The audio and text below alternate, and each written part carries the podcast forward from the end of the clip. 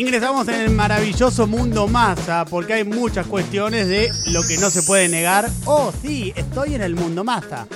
Lo que no se puede negar, las críticas que haya hacia masa pueden estar muy consustanciadas, pero que es voraz y que no se rinde hasta que el partido termina, eso está claro. Porque el chabón la sigue jugando, va, va, va, va, va. Omnívoro no es. Claro, Omnívoro no es. Claro, el chabón va, va, va, va, va. Vuelan, vuelan, vuelan, señor presidente. Lo cierto es que, por un lado, ayer eh, propuso un acuerdo de precios y salarios que tiene una particularidad. Porque ayer sentó a la CGT y a los movimientos sociales peronistas o más cercanos al oficialismo. Pero todavía no hay empresarios en esa mesa, profe. No, no, no los hay.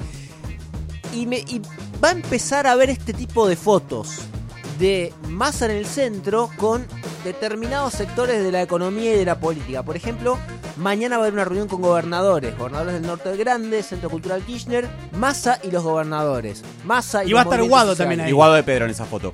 Digo Lo- esto porque vieron que una de las fórmulas que se manejan en el maravilloso mundo del frente de todos, que es parecido al mundo Massa, o, está, o lo incluye, es una mamushka del mundo maravilloso, es que Massa sea candidato a presidente y Guado a vice. Sí, bueno, eh, lo que tiene que... cu- ¿Cuál es acá el sentido de este maravilloso mundo Massa? ¡Oh! El señor eh, ministro de Economía lo que está buscando es fortalecer su figura en el medio de la corrida cambiaria. De hecho, ayer cuando se presenta esta idea de avanzar hacia un acuerdo de precios y salarios, es el discurso que bajó el Ministerio de Economía. El viernes terminamos de desactivar la corrida, pim pam pum, pim pam pum, así. A partir del sábado trabajamos en el acuerdo de precios y salarios. Desactivar la corrida es, están vendiendo dólares del Banco Central contra bonos, algo que el FMI había prohibido, pero lo hicieron para desactivar las cotizaciones de los dólares eh, financieros. De hecho, hoy el Blue está cayendo de nuevo, está ya eh, en 467, lejos, 30 mangos menos que el pico que tocó hace dos días. También Claro. cae el cotado con liqui y el dólar bolsa. Cae el blue mientras el Banco Central y el gobierno en general interviene y mientras se busca el puente de financiamiento con el FMI. Eso que decís del puente, porque por un lado tenés eh, Massa eh, hábilmente intentando trabajar con las expectativas, mostrándose con firmeza, apoyado por distintos sectores, por eso las fotos, por eso el movimiento permanente, más ahora yendo a Uruguay a buscar plata del BID, ¿no? De la Corporación de Fo- de Fomento, Ah. la CAF. Ah, ok. Eh, sí, es un crédito, es uno de los tantos créditos de organismos multilaterales que vienen para determinados programas. Eh, son unos 600 millones de dólares. Bueno. En este contexto, todo suma. Hay que pasar la gorra, todo Hay que sirve. pasar la gorra, por eso se fue a Montevideo.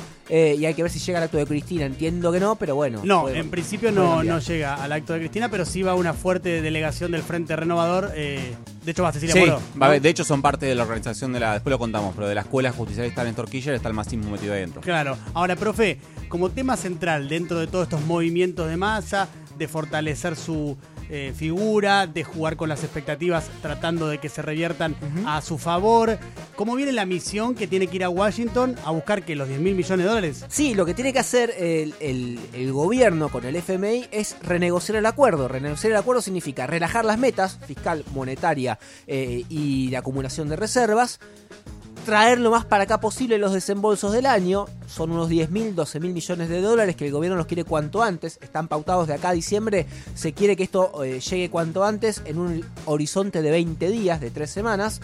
Eh, y a la vez postergar los vencimientos, porque esa plata que viene es para pagarla al fondo, así como viene se va, la idea es que venga y se quede, y se quede y se pueda usar para acumular reservas, mostrar poder de fuego en el Banco Central y así desactivar la corrida. Porque, ¿Por qué es la corrida esta? Porque el Banco Central no tiene, no puede acumular reservas. Claro. Por lo tanto, se ve que va a tener que devaluar en algún momento y el mercado lo que está es presionando eso, o anticipándose a eso, o especulando con eso. Por eso es que suben los dólares paralelos y por eso el Banco Central no puede ni siquiera comprar dólares en el mercado único y libre de cambio. Claro, lo que pasa es que eh, como estamos tan tensionados y con una situación tan crítica, después de estar con la soga al cuello o con el agua que te está superando la narilla y no poder respirar, cuando tenés un momento de alivio como el de ayer y hoy en términos comparativos, decís, uy, bueno, se calmó todo, pero la realidad es que si vos mirás la peliculita corta, dos, tres semanas, si el gobierno no consigue rápidamente esos dólares para poder intervenir en el mercado, la situación se va a repetir de vuelta. Porque Sí. van a volver a tirar, van a volver a tirar y van a volver a probar que eh, devalúes. Hoy faltan entre 10.000 y 15.000 millones de dólares. Es lo que deja de entrar por la sequía. Si no hay un sustituto para esa guita, el sustituto es el fondo. El Claro. único que te puede prestar esa plata toda junta es el fondo. No hay reservas y por lo tanto, en un complejo escenario de acá a las elecciones, se va acelerando toda la incertidumbre, toda la corrida y todos los eh, estas cosas que estamos viviendo y que ya, fíjate que nadie quiere vivir, porque ni siquiera la oposición sale a patalear demasiado No, ante después, este escenario. Respecto a eso, Nico Fiorentino nos va a estar contando algo que trae, que es eh, súper interesante de varias averiguaciones que estuvo haciendo de los próximos movimientos de Juntos por el Cambio, que tienen que ver con esto que vos decís, ¿no? De eh, tratar de, frente a la situación que es tan dramática y tan crítica, ver si regulan un poco la narrativa, el discurso, para que la cosa no estalle. Sí. Distinto de la narrativa que venían teniendo hace unas semanas algunos dirigentes de Juntos por el Cambio de que explote la bomba y ese tipo de cuestiones, ¿no?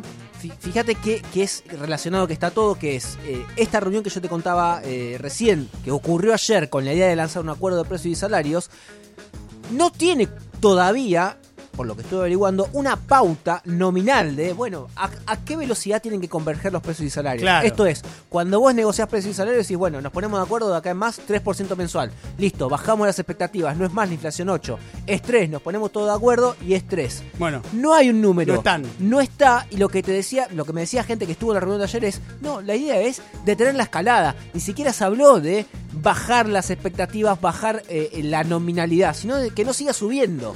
Bueno. Y por eso esto se linkea con el FMI porque lo que busca Massa es ganar una centralidad política, fortalecer su figura para poder ir a- al fondo a negociar desde otro ámbito. ¿Cuál es ese ámbito? Es hoy la figura más relevante del gobierno, del Frente de Todos. Es la única figura que puede de alguna manera tener perspectiva electoral y así también ganar algún tipo de protagonismo con el FMI y que le den la, la guita. Bueno, ahí está, ¿eh? el maravilloso mundo de masa.